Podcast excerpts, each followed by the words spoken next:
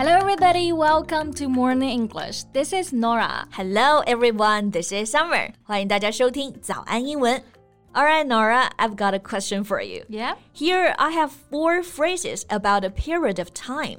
Tell me which one you think is the shortest. 是你就是想说四个和时间相关的表达，要我来选哪一个时间最短，是吧 Yeah, right. Okay, so we've got a minute, a day, a month, and a year. Mm, it's so obvious. I thought you were going to say some expressions I've never heard of. 是不是答案太明显了？对呀、这四个里面最短的肯定是 a minute，因为它是一分钟；a day 是一天；a month 是一个月；a year 是一年。 Yeah, so I'm pretty sure a minute is the shortest period of time. A minute 是最短的时间，我们肯定都这样认为。但是其实关键在于啊，这个 a minute 其实还可以表达最长的时间。 嗯，a minute 不就是一分钟吗？怎么又是最长的时间呢？就像我们平时说 wait a minute，等一下。虽然说确实这个 a minute 不止一分钟啊，但是肯定也没有一年那么长嘛。没错，但是这里啊，其实是因为 a minute 它有一个引申的用法。It can mean an unspecified period of time or a long period of time. unspecified 就是说不明确的，所以呢，这个 a minute 可以指一段不明确的时间长度，或者说很长的时间，有可能甚至比一年都要长。没错，因为它没有定数，所以这个 a minute 可以是最短，也可以是最长的。 Oh, so is it like the phrase a hot minute? 不知道大家有没有听过这个表达，在 minute 前面加上一个 hot。 A hot minute 就跟 Summer 刚刚说的用法是一样的，可以表示时间，可以是一瞬间呢，也可以是很长的一段时间。Exactly. So how about we talk about that today? 是，Let's get all that sort out。大家不要被刚刚的表达弄晕了。今天的节目呢，就和大家聊聊关于时间的冷知识，以及呢其他的和时间相关的表达。Right. Now it's time to learn. 在节目的开始，给大家送一个福利，今天给大家限量送出十个我们早安英文王牌会员课程的七天免费体验权限，两千多节早安英文会员课程以及每天一场的中外教直播课，通通可以无限畅听。体验链接放在我们本期节目的 show notes 里面了，请大家自行领取，先到先得。OK first, I think we can talk about this phrase, a minute. How do we know when it means a short time and when it means a long time? 确实啊，在口语中呢，这个 a minute 通常表示是比较快或者是很短的一段时间。比如说，wait a minute，等一下，it'll take a minute，只要一分钟就好。但是你注意没有，刚刚这些表达都是现在时或者是将来时。但是当这个 a minute 表示很长一段时间的时候，它一定是描述过去的情形， 所以时态呢是用过去式或者是完成式。 Ah, so the key is the tense. Right, tense 就是时态，关键的看时态。 Okay, how about a few examples? Sure. For example, two old friends are reuniting after spending several years apart. Then they would say, It's been a minute. It's so good to see you. 对，几年不见的老朋友再见面啊，肯定都会说这一句话，好久不见了。对那这里呢，我们就可以说到这个表达，It's been a minute. So it's the same as it's been a long time. It's been quite a while. It's been several years. Exactly. 刚刚 Nora 说这几句啊，都是好久不见，同样的意思啊。那这里的 a minute，那其实是一种 understatement，低调陈述的一种用法。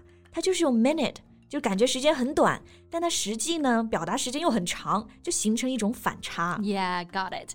I try to make a sentence like tomorrow we are going to have hot pot, and I'm really excited about that because it has been a minute since I had a good hot pot. Right，所以你刚刚就是说你好久都没吃过好吃的火锅了。对，It's been a minute since 什么什么，就等于呢，It's been a long time。嗯，那这个用法呢，大家现在应该都清楚了。 前面呢，其实我就有说过嘛，这个和另外一个词组的用法真的很类似，那就是 hot minute。对，而且你知道，其实不仅仅是类似啊，其实这个 a minute 它的用法呢，有人说啊，就是从 hot minute 这里演变而来的。No wonder they both can be used in a similar way.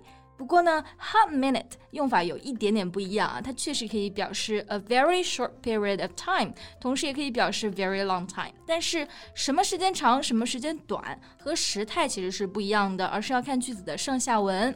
All right，所以这个 hot minute 更难判断，对吧？嗯 Give us some examples. Okay, so most people think 2021 lasted forever, but for me, it felt like only a hot minute. 哎，这句话里的 hot minute 很明显啊，就是说很多人觉得二零二一年很漫长，但是你觉得过得太快了。嗯，所以这里的 in a hot minute 是说时间很快，it lasted almost no time at all. Right.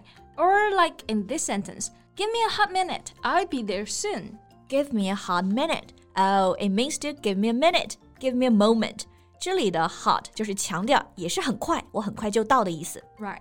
And another example. I hadn't seen my sister in a hot minute, and I was amazed at how different she looked. 这句话就是相反的意思了，不过也能判断出来，就是说你好久没见到你妹妹了，感觉长得都不一样了。 Exactly. So these examples are quite clear. Now here's a confusing one. The video game took a hot minute to download. Yeah, it's quite confusing. It took a hot minute to download. 那这里的 hot minute 到底是说这个下载呢很快，还是说呢下载要很长时间？可能就需要语境来理解了。对. So it's quite unclear if this means the game downloaded quickly or slowly. More context could be added to be clear about the meaning. Alright, so I think it can be a good idea to find an alternative expression. 所以你看，刚刚这两个表达呀，主要是关于时间的冷知识。大家以后碰到的时候呢，知道是什么意思就好了。 但是在口语中，其实为了避免歧义，我们还可以学一些其他的表达。 Right, let's talk about other expressions we can use. Okay, to mean doing something quickly, right away, it's hard to misunderstand.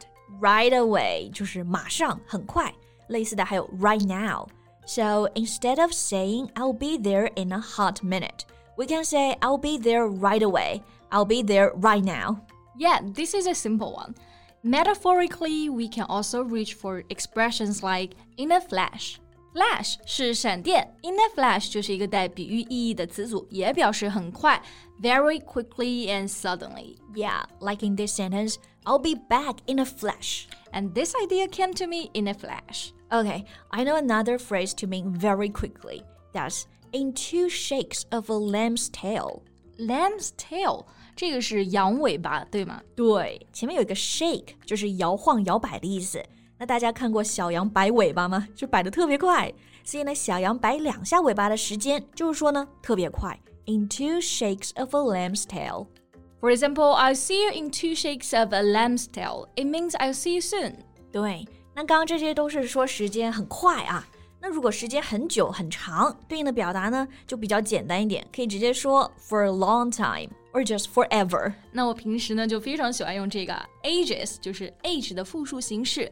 It means a very long time. So for example, I waited for ages. 对，并不是说 Norah it takes me ages to find a parking space.